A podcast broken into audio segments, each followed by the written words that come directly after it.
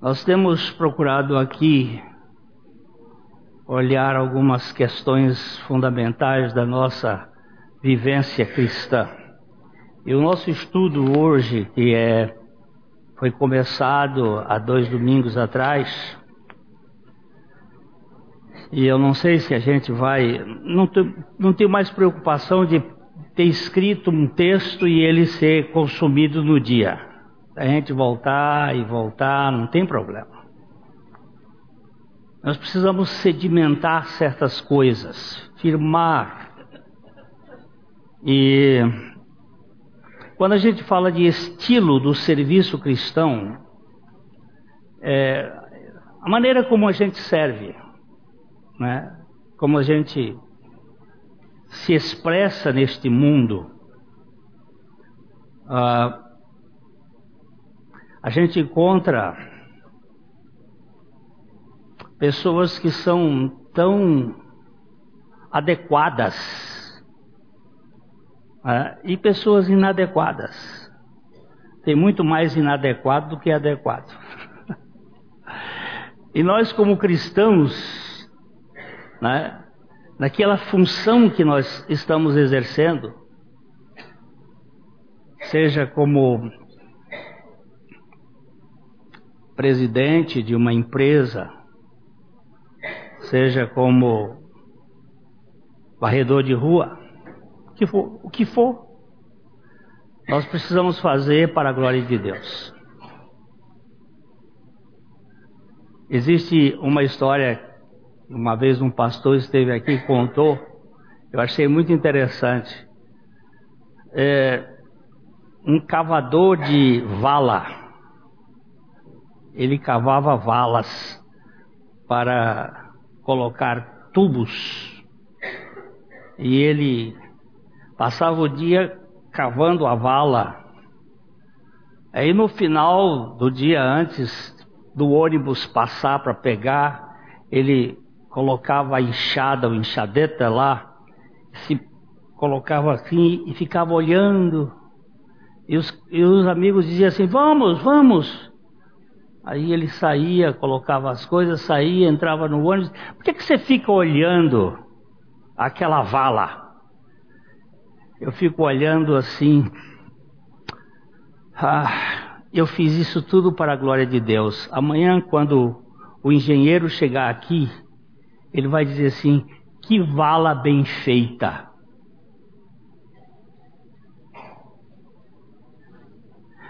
E Deus vai receber toda a glória. Porque quando a gente faz uma coisa mal feita, a pessoa que olha aquilo ali diz assim: mas que porcaria, né? Mas quando nós fazemos a coisa bem feita para a glória de Deus, seja uma vala. A minha mãe, ela tinha um, um hábito muito interessante quando ela pegava uma costura, uma roupa, porque antigamente as roupas eram feitas por costureiras, né? Ela virava o avesso. Aí ela olhava assim e dizia assim: esta costureira é caprichosa. Quando ele olhava o avesso, que a costura não estava bonita, ela dizia assim: Hum, essa costureira não é caprichosa. E lá em Teresina nós tínhamos uma senhora que era avó da minha cunhada. Ela costumava, naquele tempo Teresina tinha muito a energia elétrica era muito ruim. Era a lenha. E era ruim, então se apagava, não tinha muita luz acesa. Então a cidade ficava meio tenebrosa e dava para ver a, as estrelas e o céu do Piauí é o mais lindo do Brasil. E Dona Sinhá sentava assim, olhava e dizia assim: Menino, se o avesso é bonito desse jeito, Imagina o direito. Porque Deus é caprichoso do que ele faz. Ele é muito caprichoso, né? faz cada coisa linda. Eu recebi uma foto essa semana de um irmão de uma, da fazenda dele, das paineiras, as paineiras em flor. Pensa numa coisa bonita, parecia uma coisa do estrangeiro, mas bem aqui. Os caprichos de Deus. E, e nós fazemos as coisas para quê? Hum? Não é para a glória de Deus? Então, dirigir carro, lavar louça,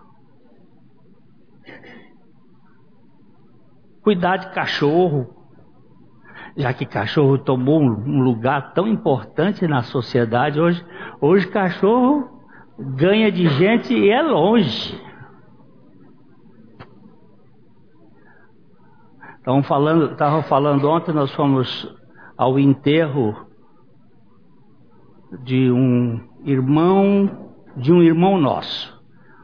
Mas foi uma coisa muito interessante. O Maurício teve a, a, a graça de Deus para pregar o evangelho para ele, moço de 49 anos, dois metros e três, foi fazer uma cirurgia, problema cardíaco, e faleceu. Mas o, o Maurício antes foi pregou e ele creu, né, Maurício? Recebeu a palavra e mas um homem de 140 quilos precisa ter um caixão maior de dois metros. Então não é aquele caixão de seis, é o caixão de oito. Pega oito, tinha, ainda bem que tinha o Hélio lá que ajudou também. E e quando nós colocamos lá o, o corpo na sepultura, um amigo dele estava contando que ele morou na Itália há um tempo. Ele estava contando que lá na Itália os pedintes agora que ganham dinheiro são os que têm cachorro. Que eles não dão dinheiro para pedinte, dão dinheiro para o cachorro. essa, essa moda vai pegar aqui no Brasil. Daqui a pouco eu vou sentar aqui na porta com um cachorrinho assim. Ah, meu Deus.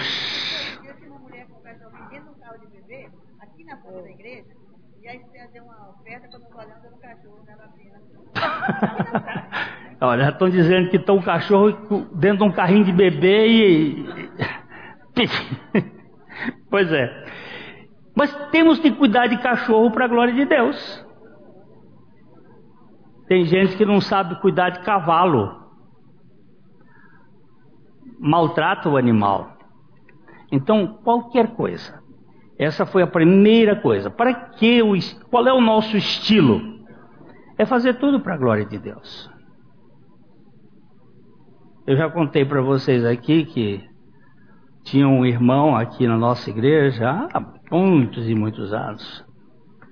E um dia eu vinha atravessando, eu estava na avenida principal, na, e ele foi atravessar e passou na frente, eu dei uma buzinadinha, porque ele estava quebrando um princípio, e ele pôs o dedo que os ingleses perderam a guerra e elogiou minha mãe e eu pus a cabeça para fora. Assim, quando ele me viu, que era eu, ele nunca mais apareceu aqui na igreja. Porque às vezes a gente reage com certas. Mas a gente pode errar e pedir perdão, porque nós vivemos para a glória de Deus. É, o segundo ponto que nós temos aqui é fazer tudo o que nós vamos fazer em nome do nosso Senhor, dando graças. O trabalho do cristão, ainda que seja feito por ele, não é feito com a sua própria força ou capacidade, pois a sua competência vem do Senhor. Isto é isto que a Bíblia mostra. Vamos ler juntos é, 2 Coríntios 3, 5. Não que nós que nos consideremos capazes de fazer qualquer coisa por conta própria, Nossa capacitação vem de Deus. Mesmo o homem natural, se ele tivesse um pouco de raciocínio, ele saberia que a sua vida é tão frágil que se não houver alguém por trás sustentando, ele não faz nada. Eu estava vendo um moço forte que foi picado por um mosquito e estava com dengue. E estava tão fraco. Um mosquito pode derrubar um homem. Você acha que você pode, você tem toda a capacidade. Agora, do ponto de vista espiritual, a coisa ainda é muito mais séria. Nossa capacidade vem do Senhor. Eu não posso dizer jamais, eu vou fazer as coisas. Não. Se o Senhor quiser, se for para a glória dele, vamos fazer. Estou aqui, eis-me aqui. Quando Deus falou a Isaías, né, quando ele teve a visão do Senhor, quem há de ir por nós? Ele diz: Eis-me aqui, envia-me a mim. Mas a capacitação vem do Senhor. Nós não temos essa capacitação. Por isso nós devemos fazer as coisas em nome do Senhor, dando graças. Eu tenho encontrado alguns cristãos que são tão murmuradores e que fazem as coisas com tanta displicência e com tanto gemido. Reclama, então, o que fazemos, o que fizermos, façamos no poder do Espírito Santo e na autoridade do nome do nosso Senhor Jesus Cristo. Colossenses 3,17, da nova versão transformadora, ele nos diz: E tudo o que fizerem ou disserem, façam em nome do Senhor Jesus, dando graças a Deus, o Pai, por meio dele.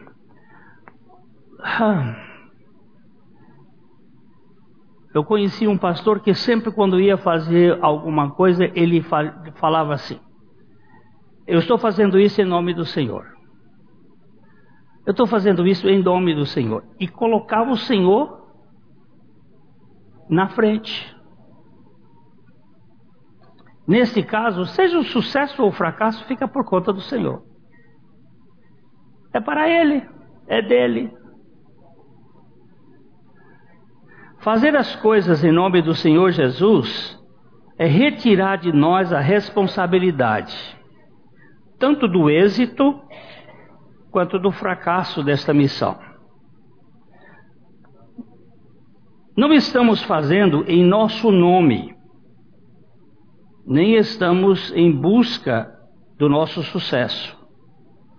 Quando fazemos ou pedimos em nome do Senhor, deixamos de lado nossa vontade e nos conformamos plenamente com as ações, com as ações de graça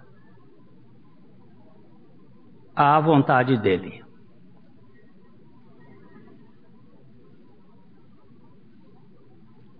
A mãe do Gustavo, que faleceu ontem, na hora que o Maurício estava pregando lá no, no sepultamento, ela, ela disse uma coisa assim que eu estava um pouco de, de fora, e, mas ela disse que tinha entregue a Deus e que Deus levou. E depois ela chegou para mim e disse assim: Eu não perdi. Deus levou. 84 anos. Ela perdeu o marido com quando tinha 42 anos, perdeu uma filha com 19 e agora perde um filho com 49 e ela diz assim: Eu não perdi. Ela abraçou comigo e disse: Eu não perdi. Ele levou. Era dele.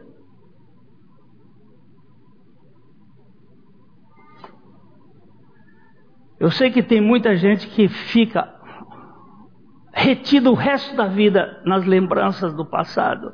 Eu perdi fulano, eu perdi fulano, eu perdi, porque não tem esperança. Então, as coisas que a gente faz, dando ações de graças, agradecendo, em nome do Senhor, dando graças. Muita coisa vai mudar na sua vida quando você começar a ser mais grato. Há um estudo feito, eu não sei qual foi a universidade, não sei se foi Princeton, foi Harvard, sobre gratidão.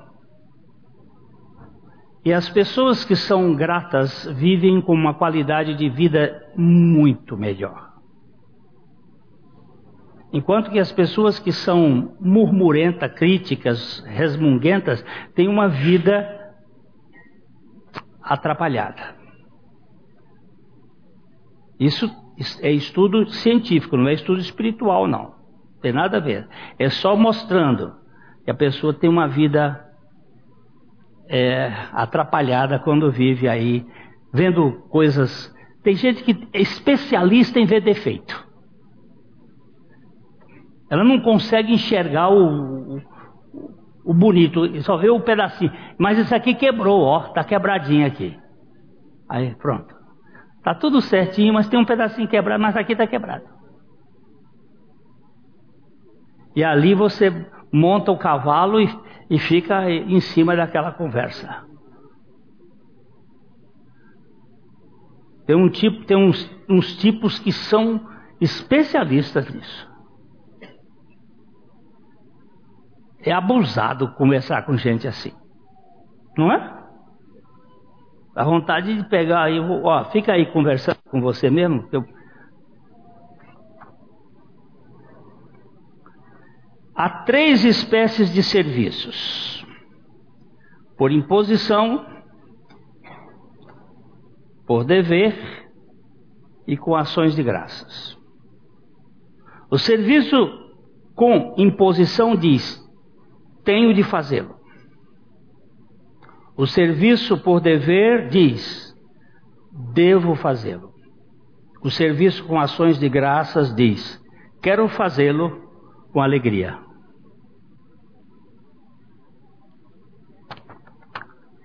Eu tenho que ir para a fazenda. Eu tenho que fazer.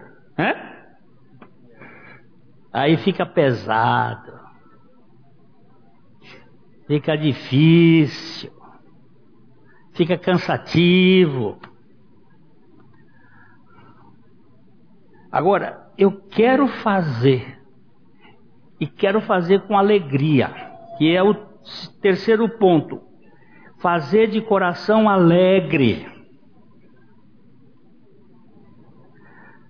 O servo de Jesus Cristo é aquele que está à disposição do seu Senhor para servi-lo obedecendo com bom ânimo e contentamento.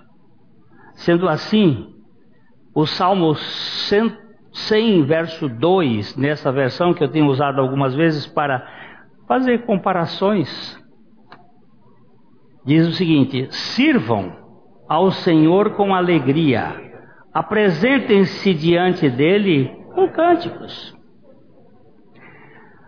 Ah, quando eu vou para a igreja, então eu, eu vou me apresentar diante dele com um cântico. Na igreja tem lugar para cantar. Não, mas é apresentar diante dele desde manhã cedo até pôr do sol, até. Nós estamos diante dele. O Senhor nos dê mais condições de agradecer, de louvar. Olha o dia que o Senhor nos deu. Lindo, mas está chovendo. Tá, tá frio, mas tá calor. Tá fazendo calor. O calor de Londrina tá parecendo calor do inferno.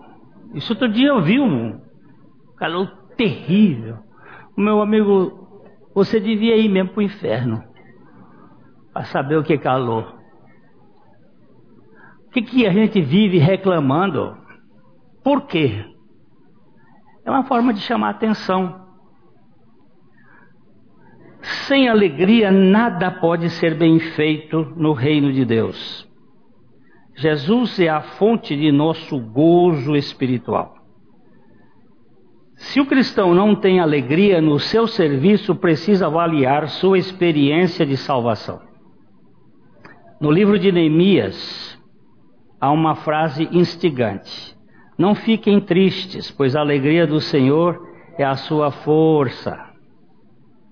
Você quiser anotar aí, é Neemias 8:10. É uma parte final do versículo maior da Bíblia. É certo que no mundo temos tribulações, mas o Senhor nos exorta em João 16, 33, tenham bom ânimo, eu venci o mundo. Bom ânimo é alegria. Uma pessoa que tem bom ânimo, você, você percebe no rosto dela, como é gostoso. Menino, vai lá na casa da sua avó, Deus me livre. Por que, meu filho? Hum, pastor, minha avó é tão chata. Você é lá em São Paulo, hospedado na casa. A mãe vira pro garoto. Vai lá na casa da sua avó, nada. Porque uma coisa é certa. Quando a gente é chato na mocidade, fica a décima potência na velhice de chatice. Aquilo sobe, aumenta, aumenta, aumenta, aumenta.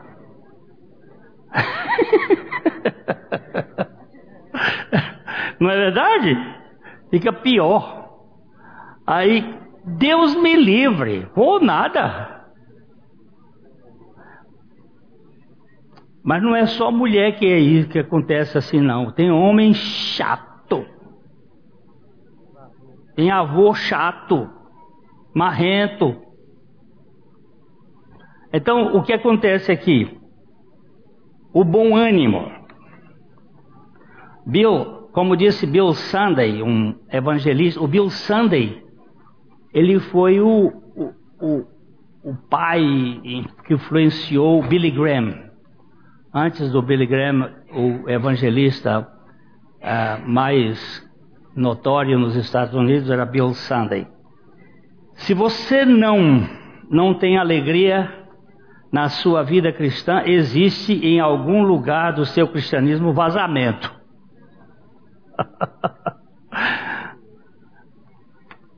Você sabe como é que a, a, tina está cheia hoje, mas quando tem vazamento, não é o, o tina, não, é a tina. E aí vai vazando, quando você vê, não tem mais água. Tem vazamento.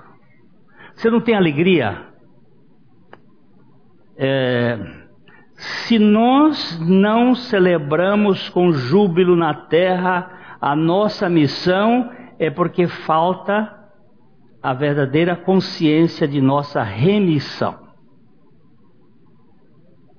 Servir ao Senhor com alegria é característica de quem sabe do que se trata a salvação eterna.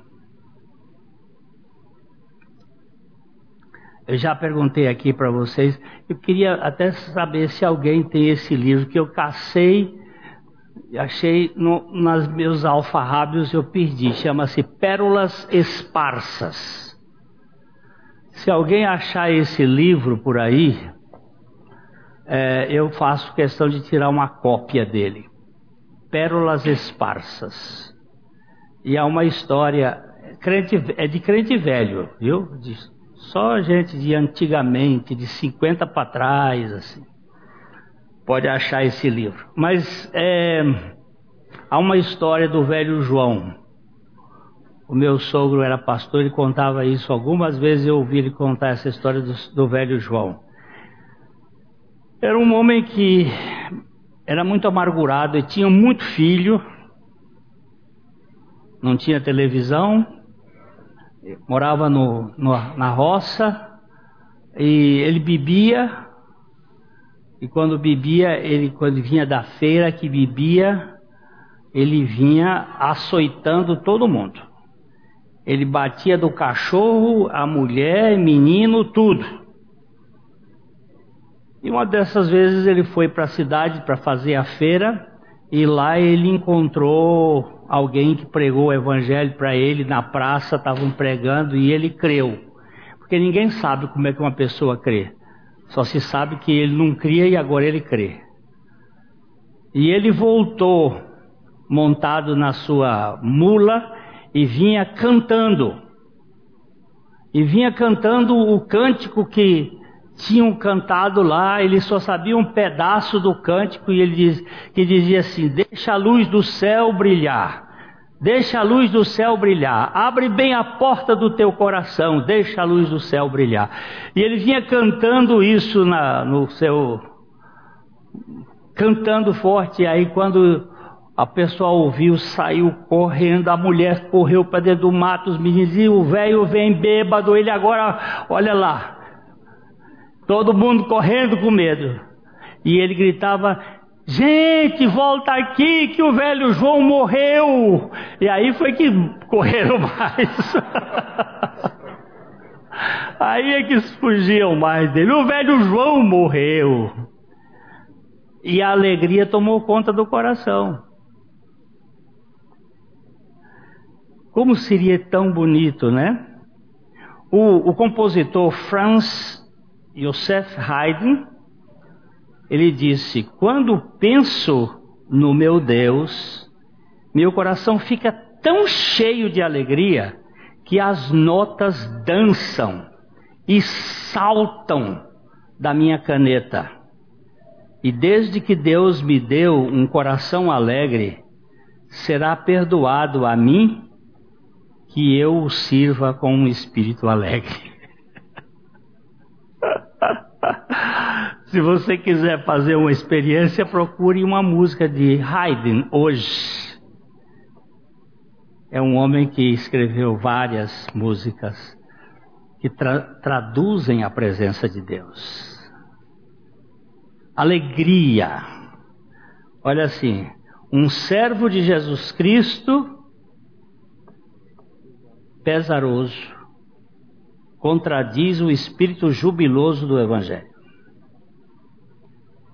Eu vou, vou pedir aqui para ver se você lembra que versículo é este. Filipenses 4:4. Não está aqui, não. Filipenses 4:4. Eu vou dar a primeira palavra. Alegrai-vos. Ah. Valeu? Alegrai-vos sempre no Senhor. Outra vez digo,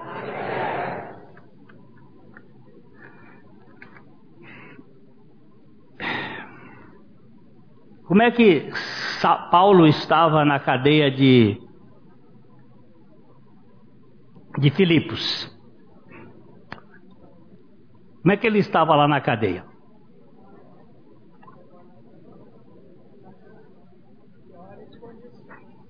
Nas piores condições possíveis. Ele tinha levado uma surra, o corpo estava lanhado, mas a Bíblia diz que ele, ele e o companheiro de, de prisão estavam cantando, cantando louvores a Deus. E diz mais: e os outros presos os escutavam. Ele diz mais: era meia-noite.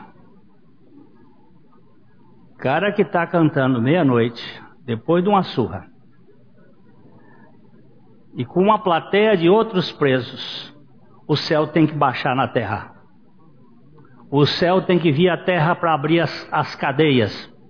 Mas o céu também tem que vir à terra para tirar as cadeias de crentes que têm uma vida,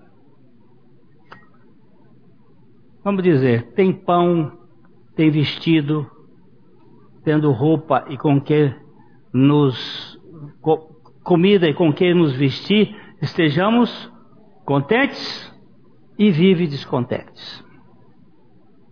Eu às vezes olho, Senhor, eu, eu estou descontente.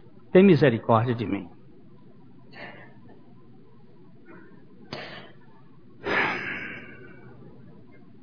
É, vamos caminhar mais um pedacinho aqui que diz o seguinte: é o, é o quarto ponto. Primeiro, é, a gente vive para a glória de Deus. Segundo, a gente serve em nome do Senhor dando graças.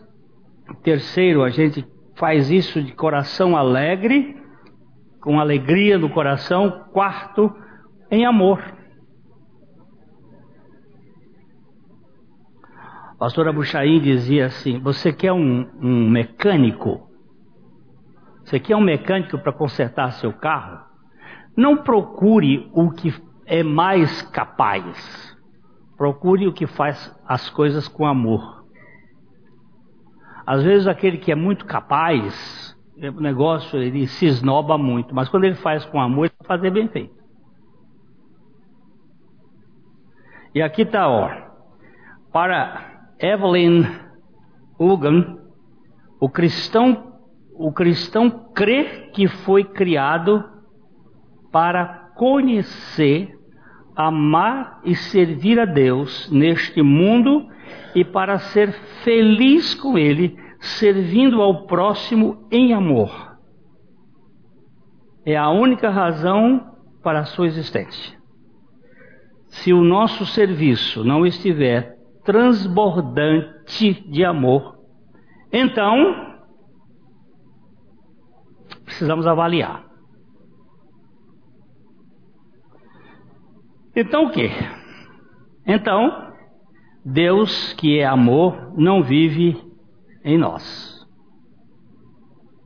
Mas se Deus vive em nós, transpirando amor pelos poros, alguém disse que o dever leva-nos a fazer tudo bem feito. O amor leva-nos a fazer, além de bem feito, com alegria e beleza. Você vai fazer aquilo que você pode fazer, mas vai fazer com alegria. É, é muito importante que a gente. Para que, que você está fazendo isso? Estou fazendo para a glória de Deus. Estou fazendo em nome do Senhor Jesus, dando graças. Eu estou fazendo com alegria. Eu estou fazendo com amor. Qual é o seu trabalho? Qual é o seu trabalho? Você é manicure. Como é que você trabalha? É para a glória de Deus? É. Certeza? Eu vou fazer a unha com você. Vou te pegar aqui só um pouquinho, não fica zangada não. Então eu vou fazer lá, para a glória de Deus, né? Quando chegar lá, eu vou ver como é que você está conversando. Dando graças. Às vezes, né? Às vezes. É? Dando graças. Fazendo em nome do Senhor. Oh, Senhor. É, você sabe que isso vai acontecer quando você fizer isso uma prática de alegria.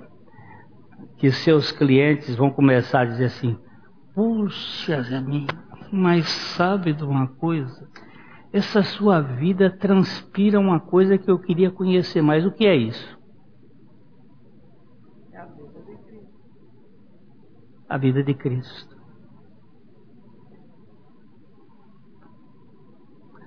Não é, irmã? De coração alegre, meu Deus. Ô Hélio, o que, que você faz na vida, Hélio? Tem empresário, mas você, com gente assim, o que, que você faz? Você atende?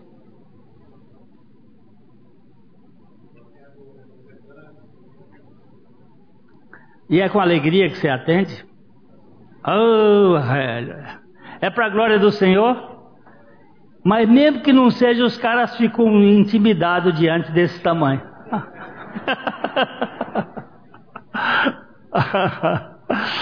ah, meu papai. O serviço cristão é uma ocupação de amor de Deus, do amor de Deus em nossos corações. Por isso o apóstolo Paulo sintetiza este assunto, mostrando que o amor é mais serviço do que mero sentimento. Todos os vossos atos sejam feitos com amor 1 Coríntios 16, 14. Todos os vossos atos sejam feitos com amor. Você ainda faz doce de jaca? Quando tem a jaca. Quando tem jaca. Mas já acabou, né? Jaca mole, mas a dura é difícil. É difícil achar jaca dura. Quando vocês acharem uma jaca dura, por aí, não é jaca mole, não. Jaca verde não, é dura. É dura, é que dois, tem dois tipos de jaca, jaca dura e jaca mole. Eu quero que a, a, a Amélia faça um doce para mim de jaca, mas de, com, com adoçante.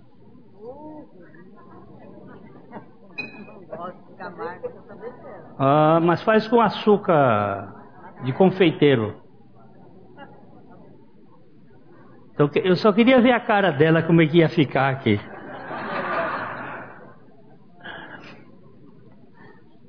Ah, todos os vossos atos sejam feitos com amor. O Dr. Stud afirmava o seguinte: a, sus, a suspeita subtrai, a fé adiciona, mas o amor multiplica. Ele abençoa duplamente aquele que dá e aquele que recebe. Quando você faz uma coisa por amor, a, a, a, a suspeita subtrai. Você fica com dúvida, o, o, o, né? A fé adiciona. É adição. Mas o amor multiplica. Ele abençoa tanto o que dá como o que recebe. Por isso que a Bíblia diz que mais bem-aventurada a coisa é dar do que receber. Vamos fazer uma pergunta aqui. Todos os atos que você faz e que eu faço, isso é pergunta para gente. Eles realmente são feitos por amor ou em amor?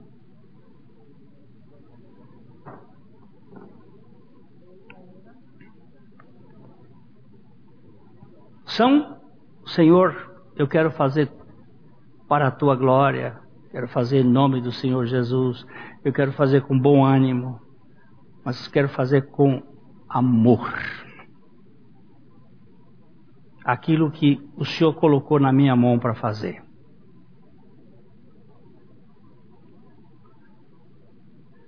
Vou fazer uma pergunta também aqui. Qual é a coisa que você menos gosta de fazer? Hum? Não, não, na academia, não gosta de fazer.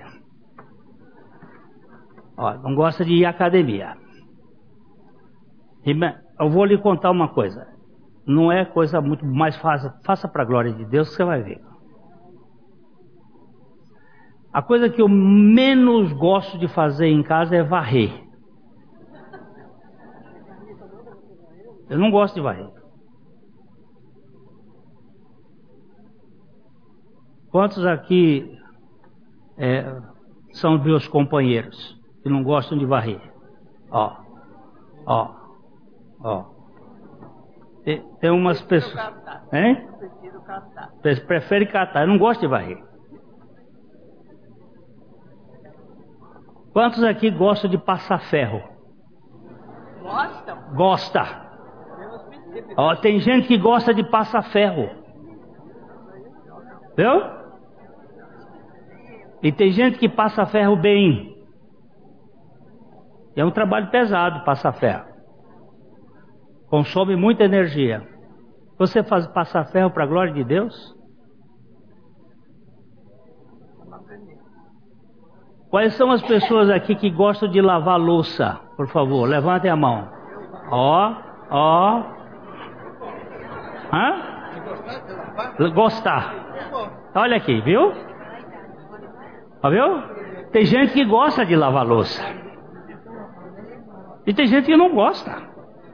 Mas se Deus nos trabalhar nessas coisas práticas, nós vamos começar. Para que, que eu vou lavar louça hoje? Para dar, para minha mulher não, não ter tanto trabalho, para fazer a família? Não, não é só isso. Nós temos que entender. É para a glória de Deus. Eu vou fazer isso em nome de Jesus. Das coisas práticas da vida.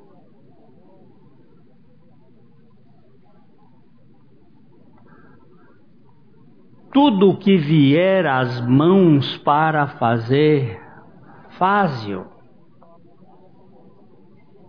Faze-o de conformidade com as tuas forças, mas faze-o para a glória de Deus. Nós não podemos ficar com essa vidinha michuruca de reclamação.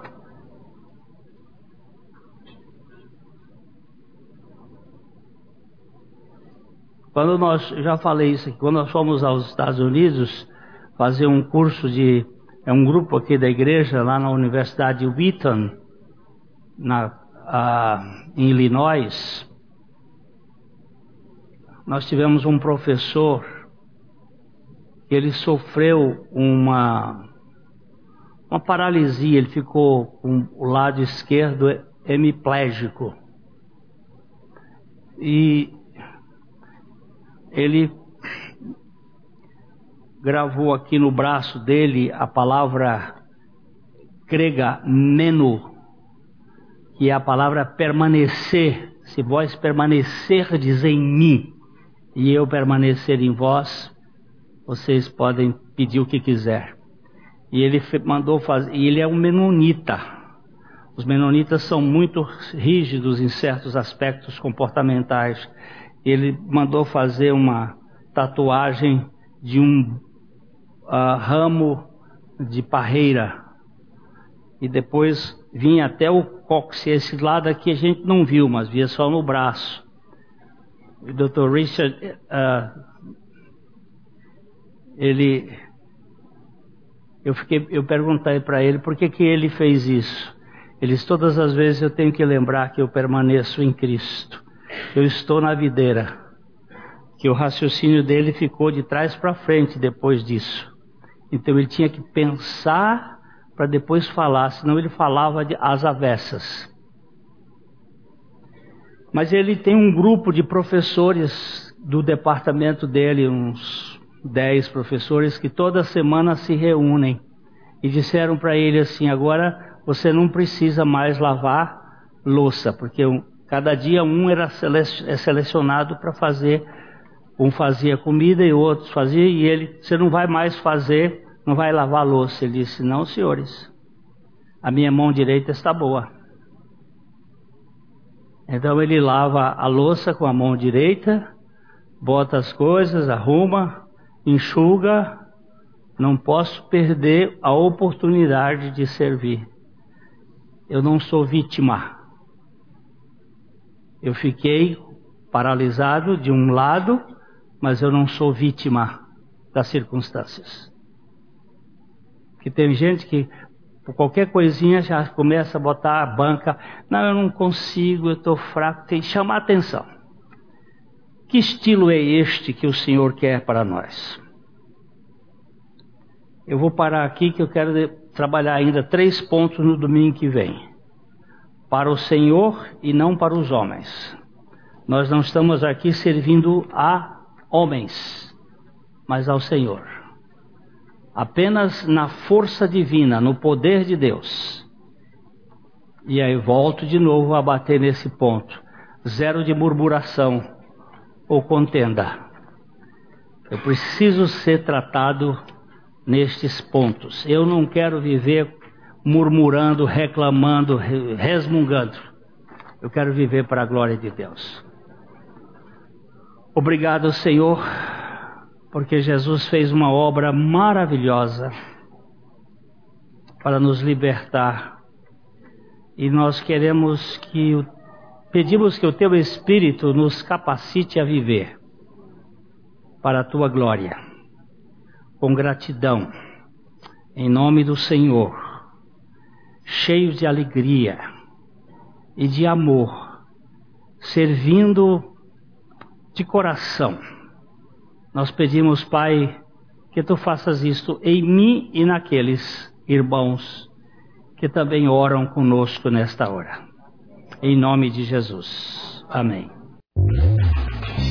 A Livraria PIB Londrina procura selecionar cuidadosamente seus títulos e autores a fim de oferecer um conteúdo alinhado com o Evangelho de Jesus Cristo. Bíblias, livros de teologia, devocionais, literatura infantil, biografias, comentários bíblicos e muito mais. Dispomos também de um acervo de CDs e DVDs das mais de 5 mil mensagens ministradas na primeira Igreja Batista em Londrina. Visite a Livraria PIB Londrina e conheça ainda mais. Livraria PIB Londrina, de segunda a sexta, das 13h30 às 18 horas. Endereço na Avenida Paraná, 76A, próximo ao Calçadão, bem no centro de Londrina. Ligue para 3372 8921 ou acesse o site www.livrariapiblondrina.com.br.